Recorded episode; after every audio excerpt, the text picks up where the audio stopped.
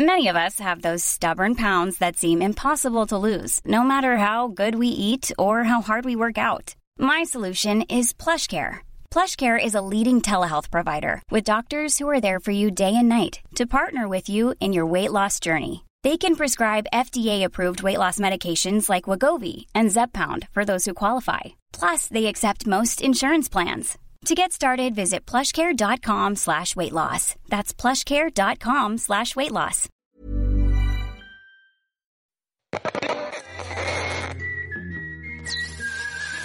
Queer Revier mit Carla und Eilina. Hallo und herzlich willkommen zu Queer Revier, dem LGBTQ-Podcast mit Carla und Eilina. Ich bin die Eilina. Und ich bin die Carla und wir sind heute mal wieder nicht alleine. Richtig. Äh, wir melden uns erstmal aus unserer zweiwöchigen Sommerpause mhm. zurück. Ja, wir haben heute einen ganz speziellen Gast. Eilina, du bist eigentlich ein bisschen drauf gekommen. Also es ist, es ist deine Schuld, dass er heute ja, hier ist. ist Oder dein, dein Verdienst, dass er heute hier ist. Genau, die Geschichte hat auch mit unserem Thema zu tun. Ich habe mir nämlich einen äh, Kinder oder kann man Kinderfilm sagen, einen Disney-Film auf jeden Fall mhm. angeschaut ähm, und bin dadurch dann auf diesen besonderen Gast aufmerksam geworden, der nämlich einen eigenen Blog hat zu diesem Thema. Und äh, ja, ich würde sagen, äh, wir stellen ihn einfach mal kurz vor. Hier ist der Florian bei uns. Hallo ihr beiden, grüß euch. Ich freue mich, dass ich hier sein darf bei eurem tollen Podcast. Ja, wir freuen uns und man sieht auch schon, das kann man jetzt natürlich leider im Podcast nicht sehen, aber du bist äh, auch passend angezogen mit Disney. Ja. Mickey Mouse. Ja. Mickey Mouse. Also Rainbow Mickey Mouse oder Rainbow Disney ist ja mein großes Thema. Mhm. Und äh, deshalb ist das auch immer ein bisschen jetzt mein Markenzeichen geworden, immer irgendwas anzuhaben, was Disney und Rainbow ähm, LGBTQ miteinander verbindet. Ah, das ist also sozusagen dein normaler Dresscode mittlerweile schon geworden. In der Tat, ja. Also vor allem, wenn ich in die Disney Parks gehe, also vor allem ins Disneyland Paris, aber Inzwischen ist es auch so, dass mein Schrank sehr voll mit den Sachen ist. Das heißt also auch im Alltag ziehe ich das eigentlich sehr viel an. Krass. Vielleicht gehen wir mal noch einen Schritt noch mal kurz zurück. Ähm, mhm. Der Grund, wie, wieso du jetzt tatsächlich auch da bist. Vielleicht kannst du mal kurz erklären, was du denn tatsächlich so machst. Wodurch bist du denn so bekannt geworden? Ich habe ja gesagt, ich bin so über einen Blog auf dich aufmerksam geworden. Was machst du da? Womit setzt du dich da so auseinander konkret? Ja, also mein Blog ist oder ja, mein mein alter Ego auf Social Media ist der Rainbow Mickey Runner, so heiße ich dort und so bezeichne ich mich dort.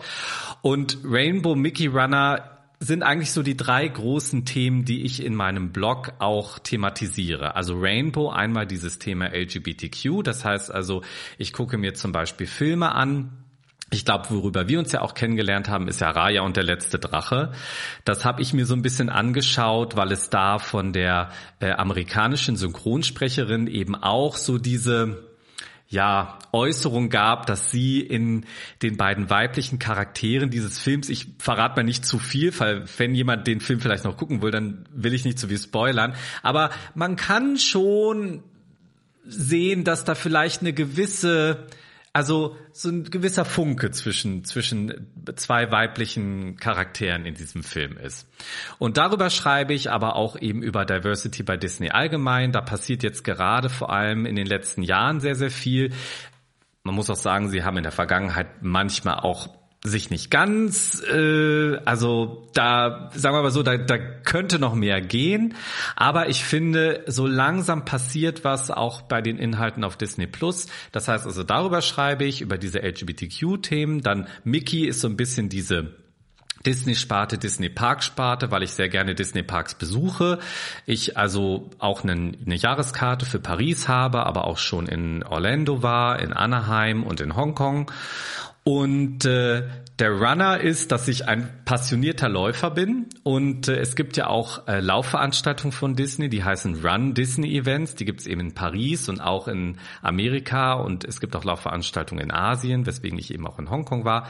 Und das ist so die dritte Sparte, über die ich halt berichte, also wie man in Disney Parks laufen kann und dann Medaillen bekommen kann. Das sind so die drei Sparten, die ich oder die drei großen Themen, über die ich in meinem Blog berichte und schreibe. Ja, cool. Aber ist es ein, also ich wusste das nämlich gar nicht so genau, dass, äh, dass da wirklich auch solche, oder dass es ein Thema ist. Was ist denn, also, weil es gibt ja da auch, wie man sieht, Klamotten zu. Ähm, wie lange gibt's das schon, dass das auch von Disney so promoted wird, sage ich mal? Also, dass das von Disney promoted wird, ist jetzt seit ein paar Jahren so. Also vielleicht, wenn ich ein bisschen ausholen soll oder darf. Ähm, war so letztes Jahr, glaube ich, ein ganz besonderes Jahr für die, ähm, sage ich mal, Disney LGBTQ Community, weil äh, Nee, Entschuldigung, nicht letztes Jahr. Das ist jetzt mit diesem ganzen Corona. Kennt ihr das auch, dass total. man immer total durcheinander kommt mit letztes Jahr und vorletztes Jahr? Also, das Ganze, jetzt ist es, mache ich es korrekt, ist 2019. Weil 2019 war das erste Mal, dass Disney und zwar insbesondere, dass Disneyland Paris eine eigene Pride-Veranstaltung gemacht hat. Und das ist insofern besonders, als dass es in Amerika, in Anaheim und in Orlando die sogenannten Gay Days gibt. Die gibt's auch schon ganz, ganz lange, seit, also ich weiß gar nicht, ich glaube seit über 20, über 30 Jahren. Allerdings ist das dort nie ein offizielles Event von Disney gewesen. Das heißt also, das wurde ich sage jetzt mal dieses böse Wort, geduldet, beziehungsweise man hat dafür auch Merchandise zur Verfügung gestellt. Das war nämlich immer so, dass man gesagt hat, man erkennt sich, die Community erkennt sich, indem alle rote T-Shirts anziehen. Und dann hat Disney irgendwann immer zu diesem Tag oder zu dieser Woche rotes T-Shirt mit irgendeinem Rainbow Design drauf gemacht. Und jetzt 2019 war aber das erste Mal, dass das Disneyland Paris den sogenannten Magical Pride veranstaltet hat, der wirklich eine ganz offizielle Disney-Veranstaltung war in den ähm, Walt Disney Studios Park. Also das ist ja der kleinere von den beiden Parks in Paris, aber der war voll von Queers und äh, Years and Years sind aufgetreten und Boy George war da und es war eine Riesenparty und Mickey und Minnie hatten Rainbow-Outfits an und es war also für mich das bewegendste und größte Event, was ich in Paris bisher erlebt habe.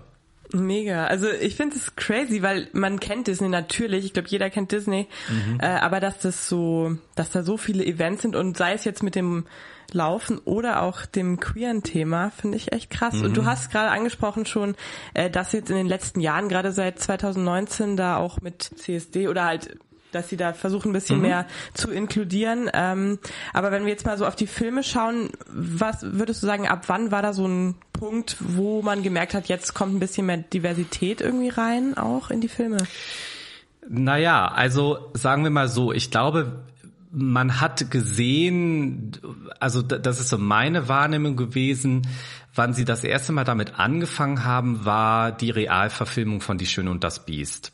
Wobei man dazu sagen muss, also ich weiß nicht, ob euch der Begriff Queerbaiting was sagt. Also das, ne, also das ist ja so und da bin ich manchmal auch ein bisschen, dass ich den Zeigefinger hebe und ein bisschen mit Disney auch noch schimpfe, weil sie kündigen dann immer große Sachen an und bei ähm, bei der Realverfilmung von Die Schöne und das Biest war das eben so. Also es gibt ja diesen diesen Sidekick, also diesen diesen Kumpan von von dem von dem Bösewicht von Gaston, den Le Fou.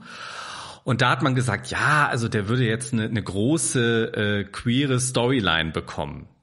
Und das ist aber so ein ähm, wirklich Blink and you'll miss it Moment. Also ganz, ganz, ganz, ganz, ganz am Ende, jetzt spoiler ich doch ein bisschen, tanzt der einmal mit einem Mann und es gibt so ein paar kleine Momente, die man so merkt, aber sagen wir mal so, danach habe ich schon gedacht, okay, Disney, da geht definitiv noch mehr.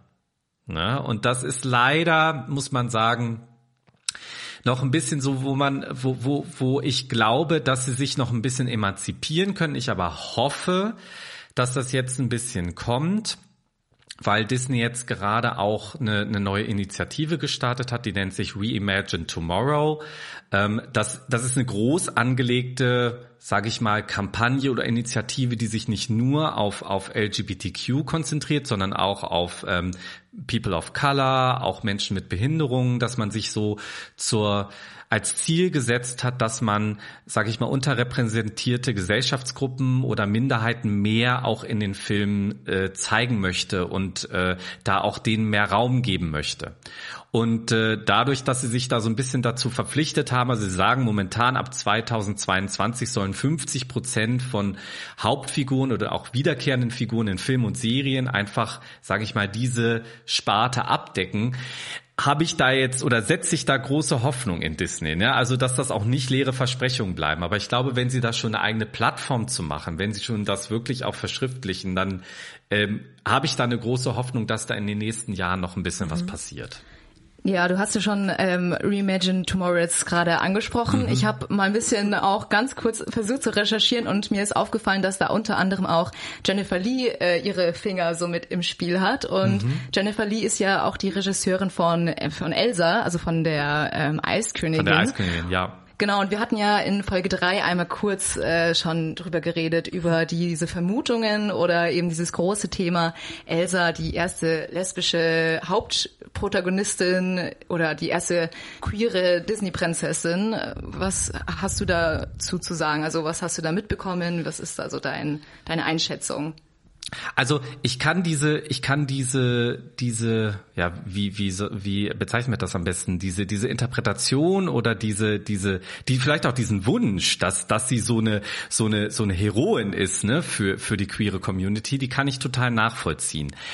Ich persönlich habe das nie so ganz hundertprozentig so gesehen.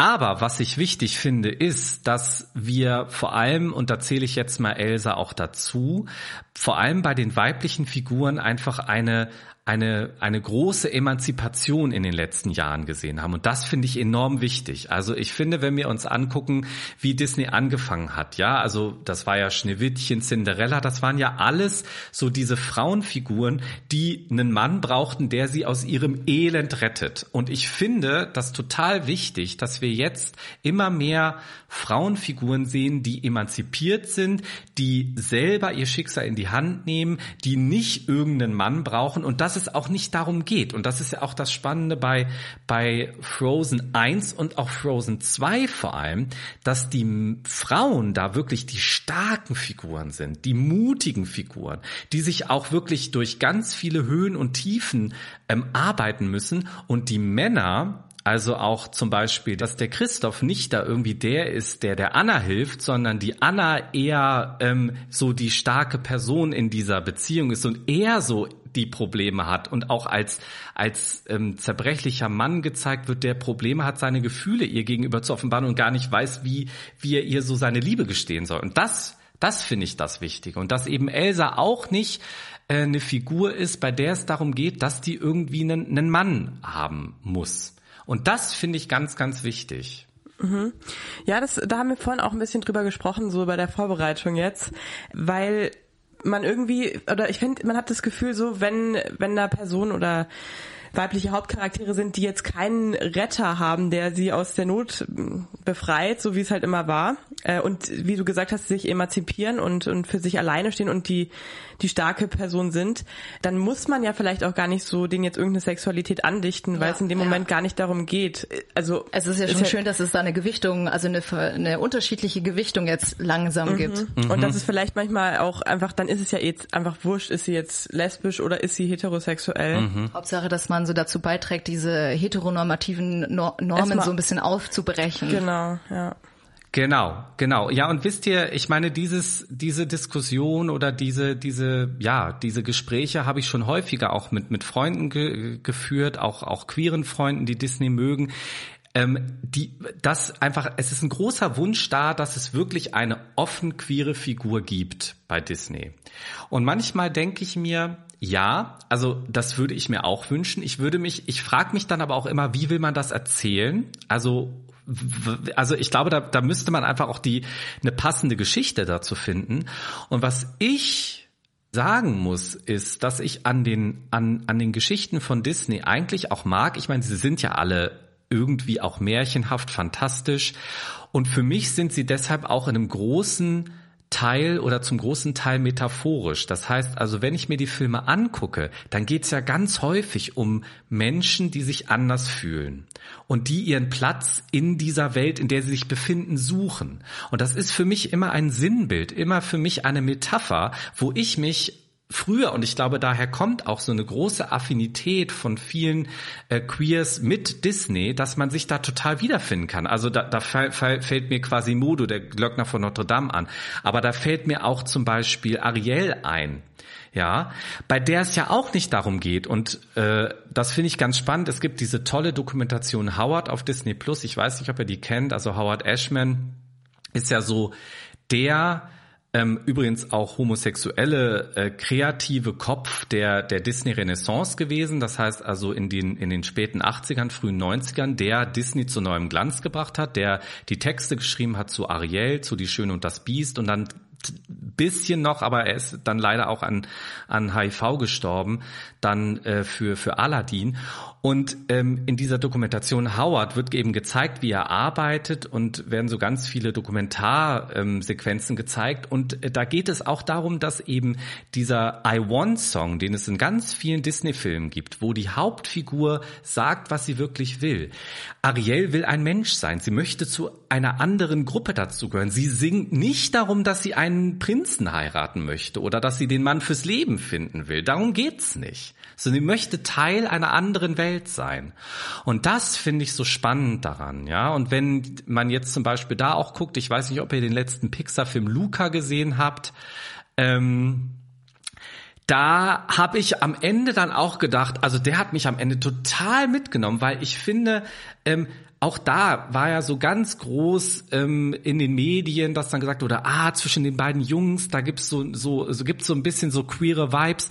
Das habe ich gar nicht so gesehen, aber am Ende geht's natürlich doch auch wieder darum, seinen Platz in der Gesellschaft zu finden.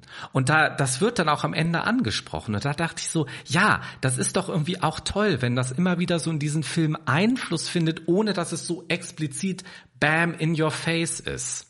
Weil ich glaube, das ist auch das, was uns also das vermittelt ja auch bestimmte Werte und das finde ich das, was dann, was ich eigentlich viel schöner finde, als wenn man explizit sagt, hey Leute, es geht jetzt um LGBTQ, weil ich glaube, um, wenn, wenn es ums Thema Inklusion, um Diversität, um Akzeptanz, um Toleranz geht, dann geht's ja nicht nur um uns Queers, sondern geht's ja generell darum, dass wir uns alle in unserer Unterschiedlichkeit und Vielfältigkeit annehmen sollen, wie wir sind. Wow. Ja, das, das hast du sehr, sehr schön ja, gesagt. Ich bin jetzt auch gerade sehr, nee, voll, das finde ich super. Ja, wir haben nämlich vorhin auch so überlegt, ist es, ist es wirklich so wichtig, jetzt immer, und ich glaube, wie du gesagt hast, wenn man jetzt immer labelt, das ist jetzt ein LGBTQ-Film, dass es immer als was ganz Außergewöhnliches dargestellt wird, mhm. macht ja dann, ist ja dann wieder irgendwie widersprüchlich dem Inklusionsthema, dass ja. es ja eigentlich einfach auch als was Normales, ja. als Teil der normalen Gesellschaft angesehen werden soll. Und vielleicht kann man damit auch mehr die breite Masse abholen und nicht eben nur die queere Gesellschaft oder die queere Community dann, die ja der Adressat ist dann für und, solche mhm. Filme, sondern ja. wir schauen mhm. sich dann halt äh, einfach alle an und werden dadurch beeinflusst. Und dann genau. hat jeder auch, wie du mit diesem metaphorischen Ding, so jede Minderheit, sage ich mal, äh, ganz plakativ, hat dann was, was sie daraus ziehen kann. Und das muss dann eben nicht explizit ein LGBTQ-Film sein, dann kann sich auch ein Mensch mit Behinderung da abgeholt fühlen. Total, ja. Und ja. Dann, Aber ja. Ähm, haben wir auch in der Vorbereitung so ein bisschen festgehalten, mhm. dass Disney ja wirklich schon eigentlich immer dazu tendiert hat, ähm, so Geschichten aus Perspektiven zu erzählen von eben Außenseitern mhm. oder von Figuren, die eben von dieser Norm abweichen und da eben, wie du so schön gesagt hast, so ihr versuchen ihren Weg oder ihren Platz im Leben zu finden und dass es da vielleicht tatsächlich nicht immer drauf ankommt, äh, was für eine Sexualität da dahinter steckt. Mhm. Ja, ich, ich wollte noch kurz eine Sache anmerken und das, das finde ich ganz spannend, also dass, dass sie auch, finde ich, versuchen und vor allem sieht man das bei Pixar, also zum Beispiel, wenn ihr euch Toy Story 4 mal anguckt, da gibt es ja so bestimmte ähm, auch Szenen in der Schule und wenn man hinguckt, dann sieht man da zum Beispiel auch ein lesbisches Paar, was eine, ein, ein Kind in die Schule bringt. Und sowas finde ich ja immer genial, wenn das so im Hintergrund da ist, wenn es wirklich, also wenn es nicht explizit so äh, auch wie so problematisiert wird, sondern dass es ganz natürlich dargestellt wird. Ja. Und das finde ich das Geniale dabei dann mhm. auch. Ne? Ja, das stimmt. Aber ähm, um kurz vielleicht die Akte Elsa zu schließen, ich glaube, das war ja letztendlich dann auch einer der Argumente von Jennifer Lee, warum sie im zweiten Teil davon äh, abgesehen hat, tatsächlich auch eine Liebesgeschichte für Elsa einzubauen, weil es in erster Linie ja doch einfach um die Geschichte von Elsa ging. Also das war einfach ein ähm, ein Geschichtenstrang oder ein Erzählstrang, der erst zu Ende erzählt werden musste. Und da wäre wahrscheinlich eine Liebesromanze fehl am Platz gewesen was mhm. man auch mhm. gut verstehen kann. Also der zweite Teil finde ich ist sogar wesentlich besser als der erste. Der gibt noch mal viel mehr Hintergrund und das ist ja auch das, was dann eben eigentlich auch das Wichtige ist an dem Film. Hm. Ja, und ich finde auch, ich weiß nicht, wie es euch ging, ihr habt äh, Frozen 2 gesehen, nehme ich an, ne? Ich, oh, ich schon. Ich leider nicht. Ich habe nur Frozen 1 gesehen. Ja, ich muss es noch nachholen. Ich habe heute, glaube ich, ein paar Hausaufgaben. Alles gut. Alles gut. Genau. Wir machen einen kleinen Zettel mit allen Filmen, die du jetzt gucken musst. Perfekt. Super, ja. nee, aber was ich noch sagen wollte, ist bei, bei Frozen 2 fand ich so spannend, also die, der Film ich weiß gar nicht, äh, da muss ich jetzt auch outen, der erste Film ist ja schon lange, lange, lange, lange her. Aber für mich war so spannend, dass der zweite Film auch viel erwachsener war und ich auch das Gefühl hatte, die Figuren sind älter, aber es spricht auch eine andere, eine andere Zielgruppe an. Also zum Beispiel die, die damals Kinder waren, also weil ich kann ja euch das nur erzählen, meine Schwester war mit meiner Nichte drin, die ist sieben und die hat das ziemlich gegruselt und fand das auch nicht so toll wie dem Frozen 1. Und das kann ich total nachvollziehen. Ich habe danach direkt gedacht, für mich ist der zweite Teil eigentlich kein Kinderfilm. Voll. Das gleiche hatte ich mir auch gedacht. So eigentlich, mhm. äh, wenn du fünf warst, hast du den ersten Teil gesehen, du wächst ja dann mit und dann genau. bist du in der entsprechenden Alterssparte sozusagen und dann kommt der zweite Teil raus, der dann eben auch eher diese Gruppe anspricht. Sehr interessant, dass ja. du das auch so, so wahrgenommen hast. Total. Und weil du Jennifer Lee angesprochen hast, also es gibt ja auch dieses tolle Making-of auf Disney Plus und ich meine, da ist ja auch wirklich so dieses Thema Depression in den Film eingeflossen, ne? weil ja auch der, ich glaube, der Sohn sogar von Jennifer Lee hat sich ja ähm, während der während der Produktion des Films das Leben genommen und das haben sie da noch mit reinge baut. Also das ist diese eine Sequenz, wo Anna wirklich total am Boden ist und dann diesen Song singt, also noch ein Schritt und noch ein Schritt. Und das ist genau das, was Sie sagten. Sie wollten diesen, diesen Punkt, dieser, dieser, dieses Thema Umgang mit Depression. Es geht, ja, es geht nicht weiter, beziehungsweise sie zieht sich ja selber aus der Depression eigentlich die Figur wieder da raus. Ne? Und das war ihnen ganz wichtig, das zu zeigen. Das, da habe ich dann schon mal gedacht, wow, okay. Also ich meine, in einem, in einem Disney-Film wirklich sowas wie eben so, so wirklich depressive Phasen, sag ich mal, so zu thematisieren oder einfließen zu lassen. Also das ist dann nicht eben nur äh, Vöglein singen und irgendwie ist das alles so toll und Zwerge hüpfen hin und her. Ne? Also da merkt man schon, das ist schon eine eigene Kunstform inzwischen, finde ich, was Disney da auch macht. Ich will, also ich finde es gerade mega schön, dass wir so über die die positiven Sachen von Disney sprechen. Aber du hattest vorhin auch mal angemerkt, es war ja nicht immer alles so super, gerade in Bezug auf queere Repräsentation. Mhm. Ähm, ein Begriff, der uns da auch vorhin so ein bisschen eingefallen ist, war dieses Queer Coding. Mhm. Ähm, also vielleicht, das war glaube ich mit eher den Bösewichten, sage ich mal, mhm. von manchen Filmen. Von also gerade auch quasi so in der Disney-Geschichte ein bisschen auch zurück. Genau, in etwas älteren Filmen. Willst du mal erklären, was das eigentlich heißt, was dieses Queer Coding ist? Ja, also ich hoffe, ich kann es gut erklären, weil das ist ja doch ein ziemliches, äh, ja, ein, ein ziemlich großes Thema. Also ähm, mhm. es gab in, in, in Hollywood äh, in den, ich glaube, frühen 50er Jahren, ich, ich hoffe, dass ich das jetzt richtig äh, historisch einordne, gab es den sogenannten Hays Code. Und der Hays Code ähm, war wie so ein, ja, wie so ein, wie so ein Kodex für die Filmindustrie, was in Filmen gezeigt werden durfte und was nicht. Und was dazu unter anderem gehörte, was nicht gezeigt werden durfte, war unter anderem oder waren ähm, homosexuelle Liebesbeziehungen oder auch ähm, homosexuelle äh, Figuren und vor allem ähm, konnten diese diese ähm, homosexuellen Figuren nicht in irgendeiner Weise ein Happy End haben. Also deshalb ist es in diesen ganzen alten Filmen so und ich weiß nicht, ob ihr das auch so ein bisschen ähm, nachvollziehen könnt. Äh, also wenn es mal so, so so eine Andeutung einer einer meinetwegen queeren Beziehung gibt oder so, die sind ja alle nicht glücklich und meistens stirbt da irgendwer auch am Ende. Ne? Also so ein ganz gutes Beispiel. Ne? Ja, ja. Also ein ganz gutes Beispiel, ich weiß nicht, kennt ihr Rebecca von Alfred Hitchcock? Ähm, nee. Also da, da gibt's ja diese, ja, diese verstorbene Rebecca und diese Haushälterin Mrs. Denvers und die ist in irgendeiner Weise hat die eine ganz, ganz große, ja, Verehrung und irgendwie auch liebt die die Rebecca auch oder hat die geliebt, weil die ist dann schon tot während des Films und die muss am Ende, also das Haus brennt dann ab und die muss am Ende dann sterben.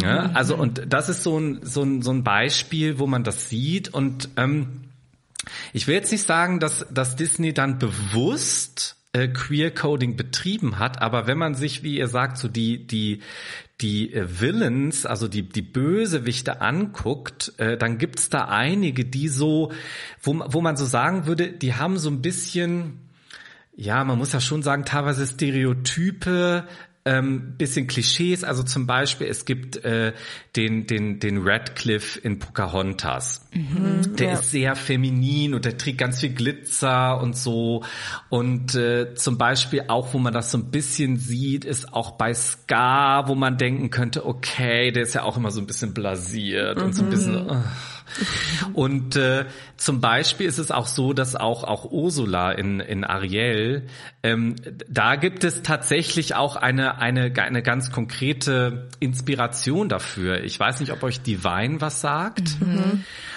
Äh, das war ja eine ganz, ganz berühmte Drag Queen und also Ursula in Ariel ist an Divine angelehnt. Also es gibt auch wirklich Bilder von, von der Drag Queen Divine, wo man sieht, dass es eins zu eins Ursula oder Ursula ist divine, ja.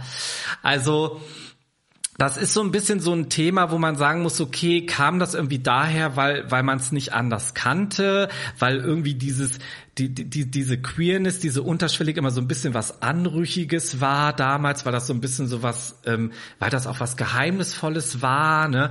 Also ich sag mal so, man kann es rein interpretieren. Ich, ich glaube jetzt nicht, weil ich auch vermute, beziehungsweise es gibt auch, also es gibt so diese berühmten Nine Old Men, die auch um, um Disney rum waren, die auch so mit ganz viel kreativ gemacht haben. Und einer von denen äh, ist auch schwul und der hat zum Beispiel mal in einem Interview gesagt, also Disney hat, hat sich irgendwie nie interessiert, äh, ob der jetzt schwul ist oder nicht. Also so habe ich das zumindest in Erinnerung. Also das, das war wohl irgendwie nie so wirklich ein Thema.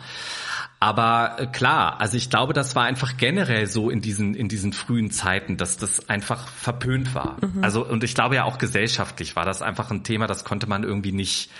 Ähm, ja, das das das war nicht so wirklich ähm, offen kommunizierbar und war ja auch damals immer noch so ja, es, es, es war ja alles einfach noch so unter der Oberfläche. Ne? Und es war alles so ein bisschen so geheimnisvoll und was machen die da und, hm, und was sind das für Leute? Ne? Und ich glaube, da kam das vielleicht so ein bisschen her. Ja, also es ähm, man kann sagen, in Disney, also in älteren Disney-Filmen fand so queer Repräsentation, wenn dann nur in Form der Bösewichte statt, oder könnte, kann man das so sagen? Und dann wenn dann halt auch nur sehr subtil. Also es gibt jetzt nicht irgendwie äh, so, so Easter Eggs oder so ein bisschen konkretere Hinweise oder irgendwie sowas. Also es gibt einen spannenden Film, das fällt mir jetzt gerade ein, ähm, und zwar ist das äh, ein Kurzfilm, und zwar ist das Ferdinand der Stier. Und Ferdinand der Stier ist nach einem spanischen äh, Kinderbuch und Ferdinand ist nämlich also ein, ein, ein, ein, ein kleiner Stier und Stiere sollen ja eigentlich in die, in die, in die Arena und sollen ausgebildet werden zu bösen Stieren. Und der sitzt aber lieber unter einem Baum und riecht an Blumen und freut sich so und also ist überhaupt nicht irgendwie böse oder so. Also den, den gibt's auch auf Disney Plus, den kann man da angucken. Und äh, also der ist, glaube ich, auch aus, aus den 50ern oder so. Und da finde ich eher, ist das so auch wieder metaphorisch so, dass man sieht, dass da über über so einen über über so eine so eine ähm, Tiergeschichte gezeigt wird, dass eben Menschen auch anders sein können. Also der ist auch relativ feminin gestaltet mit so ganz langen Wimpern zum Beispiel. Und äh, da habe ich den habe ich durch Zufall mal gesehen, bin da über einen Artikel draufgestoßen und dachte so, ah, das ist ein sehr, sehr interessanter Film, dass es den so früher gab. Ich glaube nicht, dass es explizit so war, so, oh, wir machen jetzt eine, eine schwule Geschichte oder eine queere Geschichte. Aber das ist auch wieder so ein Thema, was wir vorhin hatten der Außenseiter, der dann aber mit dem auch nichts Schlimmes passiert. Also der kommt dann in die Arena, der soll dann halt mit dem mit dem ähm, Torero da kämpfen, will er aber nicht und dann schmeißt irgendjemand von oben Blumen runter und dann riecht er daran und dann rastet halt der Torero nochmal aus und am Ende sitzt er halt weiter auf auf seiner Wiese und riecht an Blümchen. Also auch da wird so ein bisschen gezeigt, okay, wenn du anders bist, ist es okay. Also das fällt mir gerade noch nur so als, als kleine Geschichte da so ein. Aber ansonsten glaube ich nicht, dass es da so Easter Eggs gibt äh, von, von, von hm. äh, queerer Repräsentation in den Filmen.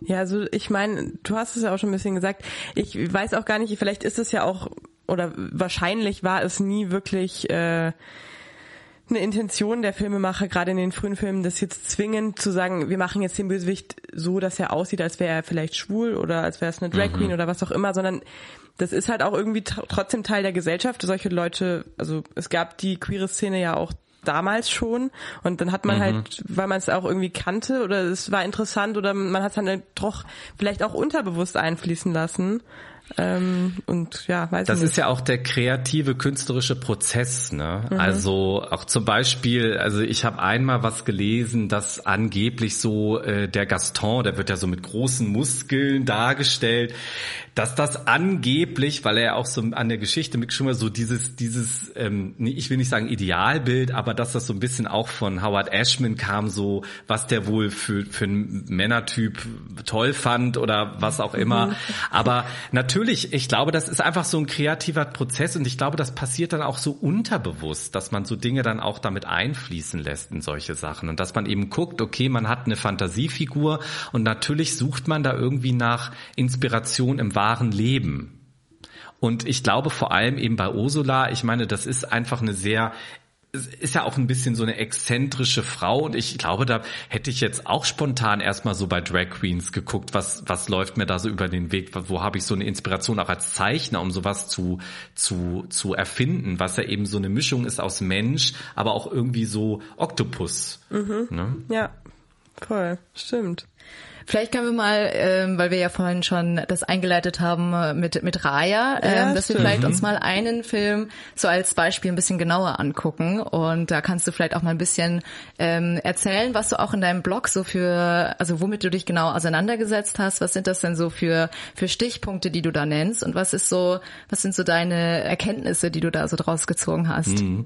Na, bei Raya ist es ja so, also ich bin da auch tatsächlich drauf gekommen über dieses äh, Zitat von der von der ähm, englischen äh, Synchronsprecherin, äh, die eben gesagt hat, also die Synchronsprecherin von Raya, ähm, die eben gesagt hat, sie sieht in dieser in dieser Verbindung von Raya und ihrer Gegenspielerin Namari so eine, ja, dass sie da schon so gewisse queere Vibes sieht. Und ähm, also man muss sagen, das ist nicht konsequent durch den ganzen Film, weil diese Figuren auch eigentlich nicht ähm, dauernd aufeinandertreffen. Aber es gibt so eine Szene, wo sie gegenüberstehen und ich glaube, da sagt sie im Englischen Hello Gorgeous. Und es ist ja aber eigentlich, sage ich mal, ihre Feindin. Und das ist schon sowas, wo man sagt so, Okay, und die Namari muss man auch dazu sagen, ich weiß nicht, wie, wie es euch ging, aber die ist ja schon sehr, also kann man sagen, burschikos, so gezeichnet, also die ja, hat ja... den Begriff hätte ich jetzt ne, auch. Ne, ja, also ja. Die, die hat ja, die, die, hat ja so ein Undercut und so und ich finde schon, dass... Sehr durchtrainierte Schulter genau, und alles. Genau, und das finde ich ja auch spannend, ne, dass auch eben so solche Frauenfiguren zum Beispiel in dem Film auch gezeichnet werden. Ne? Dass das eben nicht nur so ist, dass die irgendwie nur Röcke tragen und so.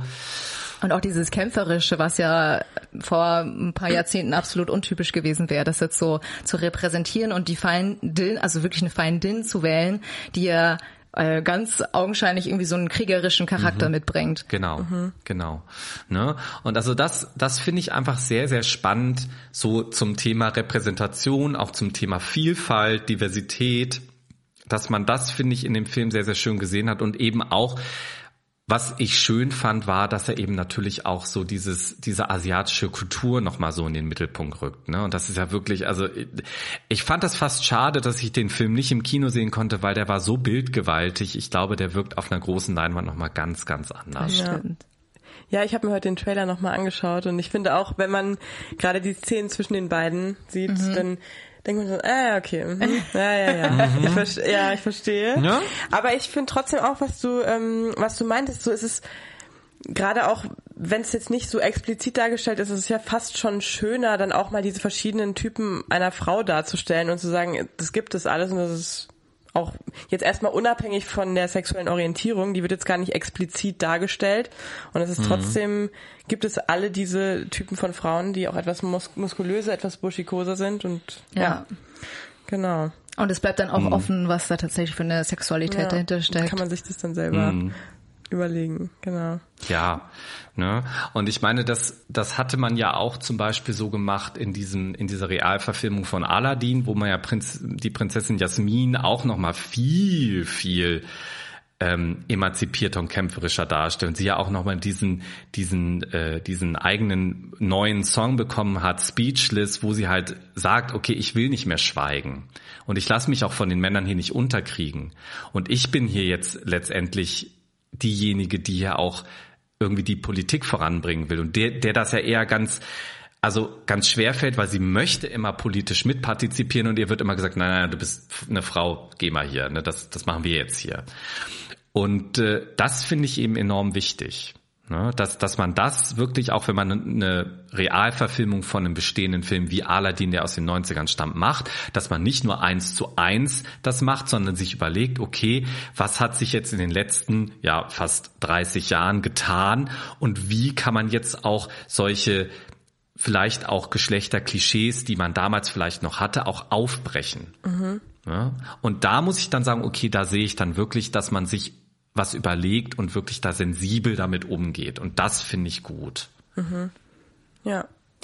Ja, es gibt ja irgendwie, also, also zumindest geht's mir so, gibt's ja irgendwie schon aber so eine Tendenz irgendwie, vielleicht auch so ein bisschen aus, aus Wunschdenken, dass man dann eben diesen Charakteren, die so ein bisschen von diesem, von diesen heteronormativen Auftreten abweichen, dass man denen dann eben schon irgendwie so eine queere Sexualität irgendwie versucht, so aufzunehmen zwängen, mhm. kann man das so sagen, oder das gerne so darin sehen würde. Also man hat da diesen Interpretationsraum und steckt da halt mhm. halt sehr viel immer rein.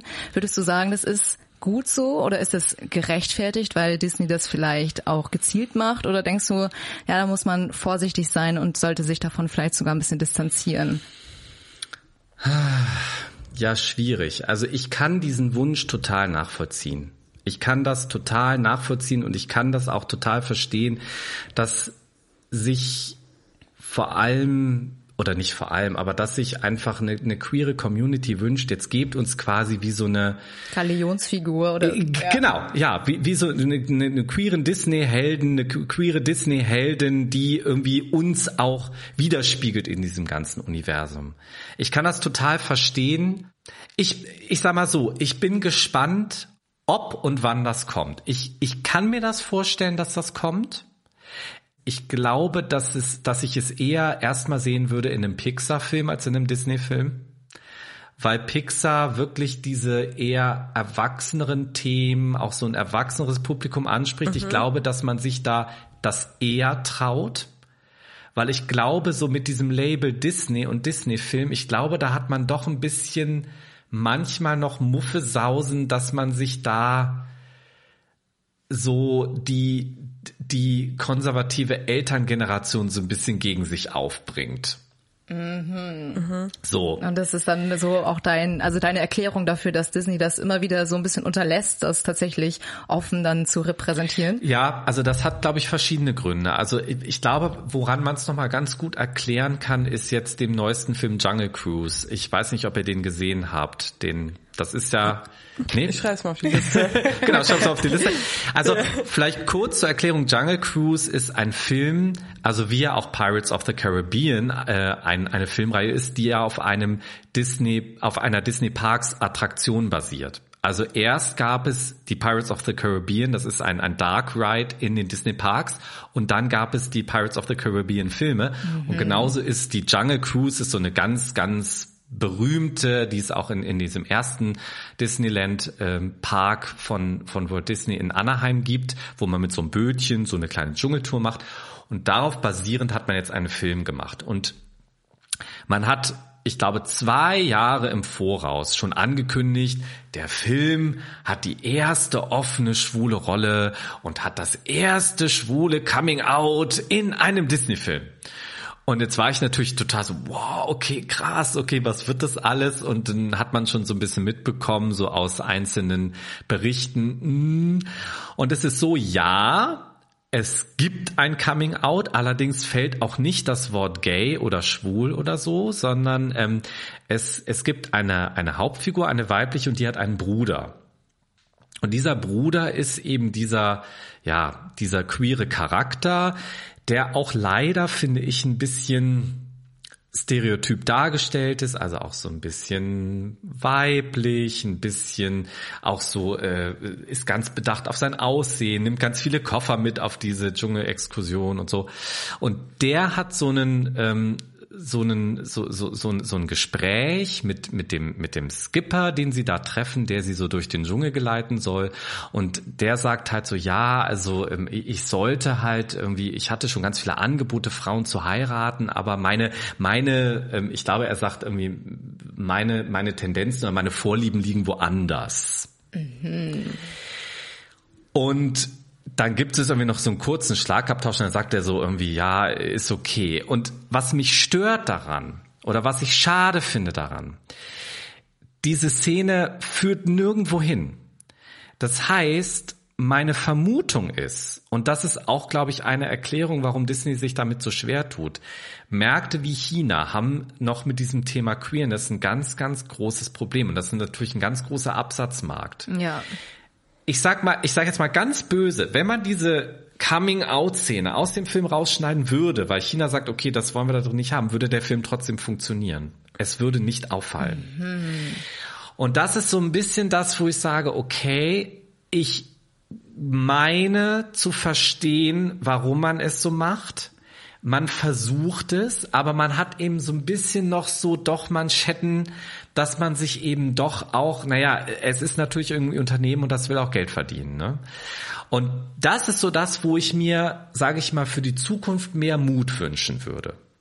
Also ich bin da eher so, dass ich nicht sage, okay, Disney, ihr habt versagt oder so, sondern dass ich sage, hey, das ist ein erster Schritt. Er ist eigentlich noch nicht groß genug, aber ich hoffe, dass ihr mutiger werdet und noch größere Schritte macht.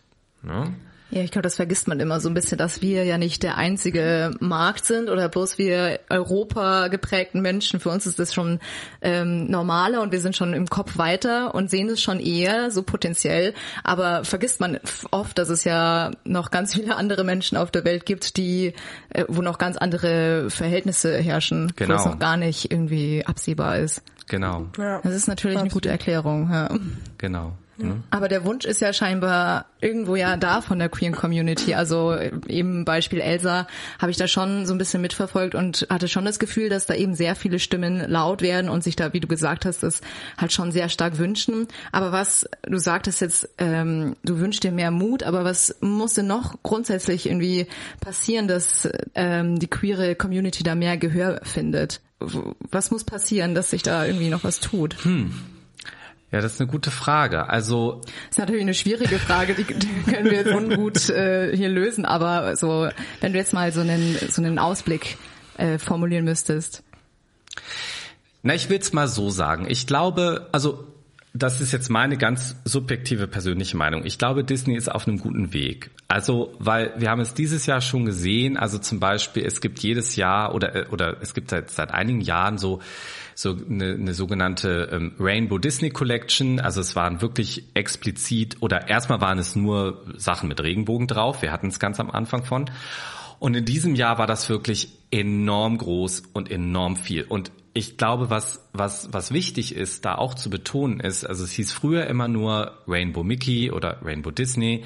Und jetzt haben sie es wirklich tituliert mit Disney Pride. Das fand ich schon mal, wo ich sage, ah, okay.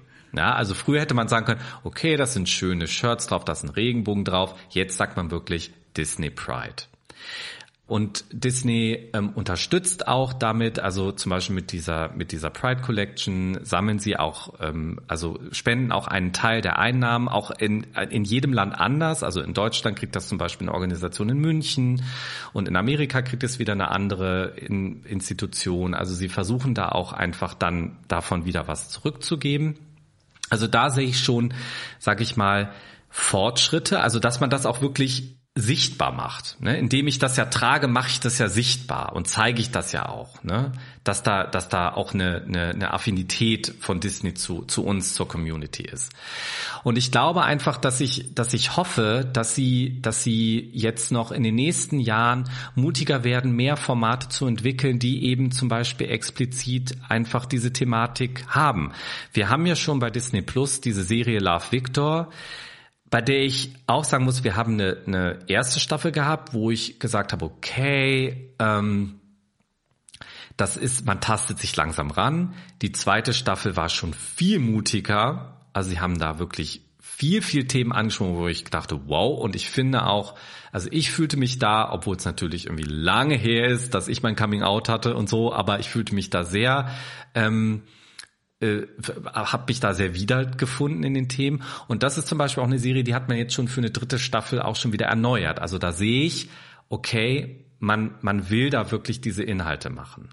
Und da würde ich mir zum Beispiel auch wünschen, dass man sowas auch, weil das eher so, sage ich mal, jetzt ähm, wieder die, die, die Gay-Community in den Vordergrund drückt, würde ich mir auch zum Beispiel für die, für die lesbische Community, dass man da auch mal was findet. Ne? Also das ist ja auch mal so ein bisschen was, wo ich manchmal denke, da, da, das, das ist manchmal so was, was so ein bisschen unterrepräsentiert ist. Ne? Wobei es, wobei es gibt, ich weiß nicht, ob er die diese Serie The Fosters kennt. Nee. Das ist über eine über ein lesbisches Paar, die das ist über ein lesbisches Paar, das ist eine ABC-Serie, die gab schon ist schon etwas länger her, die gibt's auch auf Disney Plus und die ziehen mehrere Kinder groß. Sie haben ein leibliches Kind und haben dann noch verschiedene andere. Also es ist eine Serie, die es da gibt. Also es gibt so ein bisschen kommt das so langsam. Aber da würde ich mir mehr auch neue Formate wünschen. Und ich, ich hoffe einfach, dass das auch mit dieser Reimagine Tomorrow Kampagne oder Initiative jetzt ja. auch mehr und mehr kommt. Nice. Also ich werde mir jetzt Disney Plus, glaube ich, mal äh, und ich, also ich finde das wirklich cool. Ich meine, wie gesagt, ich kenne Disney und so, aber danke nochmal heute für diesen mega Einblick. Und ich habe auch, muss ich sagen, so ein bisschen gerade meinen meine, meine Sicht über diese ganze Thematik geändert, weil ja. ich war davor auch so, wie wir, wie wir gesagt haben, wir wollen mehr Repräsentation und warum ist denn jetzt noch nicht explizit mal was gekommen mit vielleicht einem lesbischen Liebespaar? Aber es ist, glaube ich, halt eben nicht so einfach. Gerade wenn du, wie du gesagt hast, mit dem chinesischen Markt und man möchte ja trotzdem auch eine breitere Masse damit ansprechen, dass man den auch, dass diese Repräsentation eben auch an die breite Masse kommt und jetzt nicht nur explizit für Community Menschen dass sie dann sagen, okay, hier habt ihr euren Film, passt. Genau. Sondern ja. dass dann ganz, wie du auch so, so im, also unterschwellig mal ein lesbisches Pärchen eingeschoben wird. das ist ganz, ne, dass man das so, dass man das einfach normalisiert. Und das ist wirklich, ähm, das habe ich so noch nicht wirklich gesehen ja. und finde ich echt, aber das hat, das hat auch voll Sinn. Und deswegen, Punkt, ja. Ähm, vielleicht also brauchen wir einfach noch ein bisschen Geduld, aber natürlich wäre es schön, wenn man dann irgendwann sich traut und mal den mhm. nächsten Schritt auch gehen kann. Ja, allein die Frage, ob es eben überhaupt äh, wirklich notwendig ist, dass so, so hier in your face ist es ein lesbisches Paar, ob das das wirklich braucht eben, oder dass man irgendwann sagt, es ist jetzt einfach ein Film und da gibt es jetzt eben ein lesbisches Paar, aber es ist jetzt kein hier ist jetzt der LGBTQ-Film des Jahres. Ja. Ich weiß es nicht. Vielleicht hm. weiß nicht, was der richtige Weg ist, aber ja. ja. Und dass es halt auch viel mehr um die individuellen Persönlichkeiten geht, die ja in hm. Disney-Filmen schon immer sehr schön äh, auch beleuchtet wurden, auch so alternative per äh, Persönlichkeiten. So, du musst nicht in das Raster passen, du musst es nicht genauso machen und genauso mögen wie andere, sondern so jeder ist einzigartig. Und das ist schon eigentlich eine, hm. so die Hauptmessage eigentlich. Ja. Na und wisst ihr, ich würde gerne noch eine kleine Geschichte erzählen. Und zwar, und die hat mich jetzt wirklich vor zwei Wochen total berührt, da bin ich durch Zufall drauf gestoßen, weil die Muppets gehören ja auch zu Disney dazu. Und es gibt eine Serie, die Muppet Babies, also das ist ja auch so eine, so eine animierte Serie. Und da gab es jetzt eine neue Folge. Und zwar heißt die Gonzorella. Und da geht es darum, dass die Muppets, also Miss Piggy und Kermit und so, wollen einen kleinen Prinzessinnenball machen und Gonzo möchte kein Ritter sein.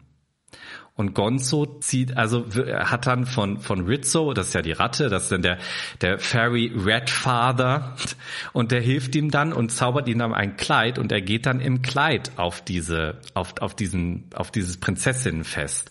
Und die anderen erkennen ihn nicht und dann eben ist es auch wie bei Cinderella, okay, die Uhr schlägt zwölf und er muss zurück und das löst sich alles auf und dann laufen die hinter mir und sagen, ah, äh, da war eben eben äh, Gonzorella und wir wissen ja gar nicht, wo sie jetzt ist und so. Und dann, dann sagt er auch so, ja, hm, also ich habe mich nicht getraut, euch das zu sagen, aber ich, ich, ich wollte gerne eben so kommen, wie ich mich fühle und ich bin eben ein bisschen anders.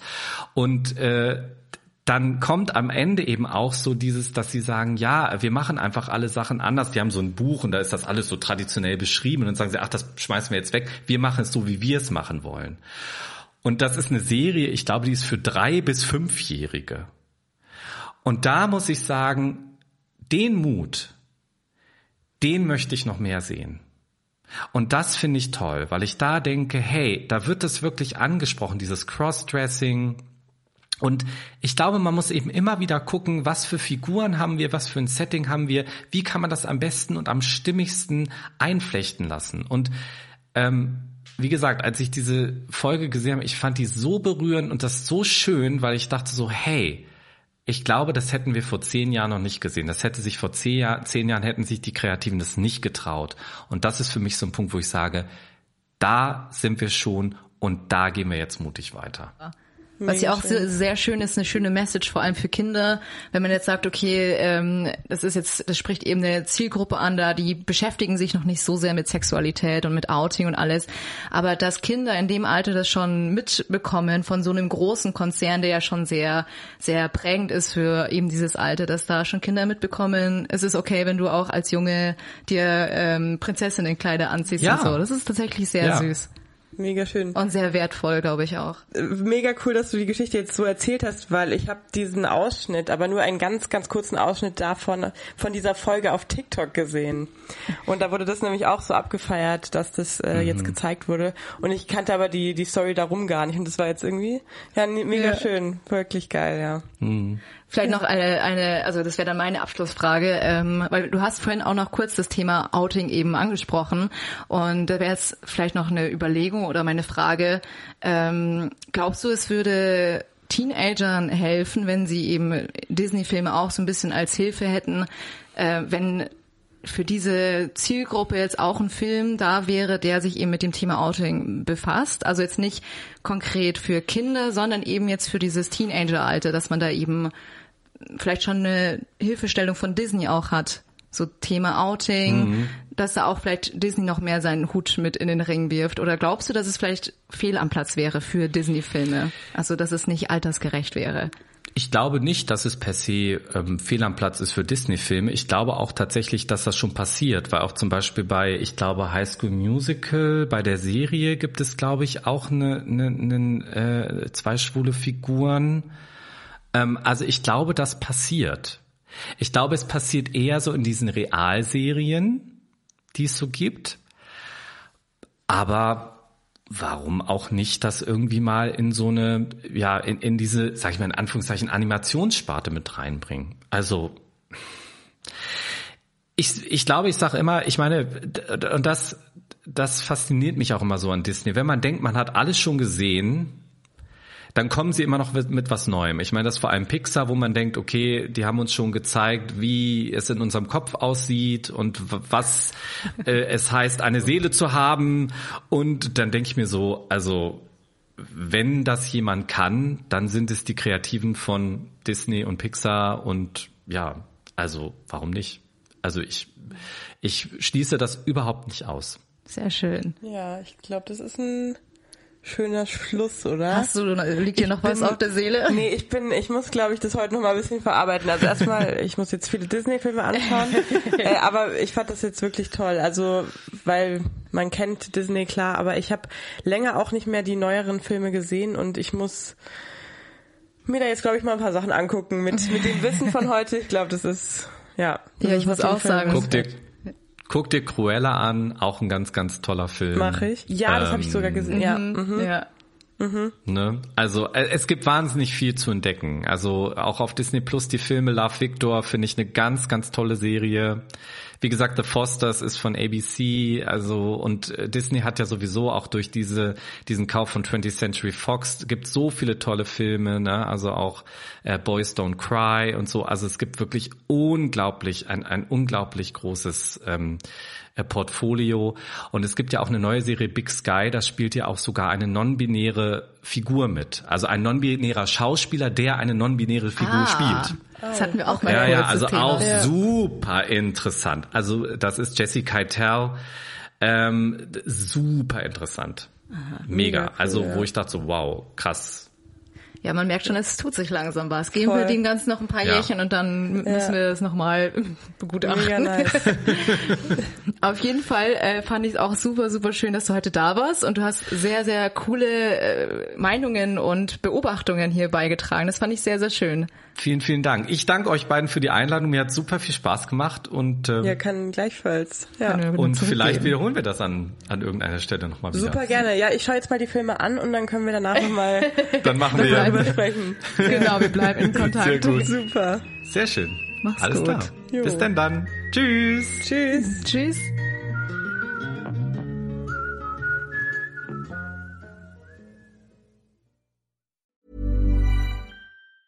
Ever catch yourself eating the same flavorless dinner three days in a row? Dreaming of something better? Well, HelloFresh is your guilt-free dream come true, baby. It's me, Kiki Palmer. Let's wake up those taste buds with hot, juicy pecan-crusted chicken or garlic butter shrimp scampi. Mm. Hello Fresh. Stop dreaming of all the delicious possibilities and dig in at HelloFresh.com. Let's get this dinner party started.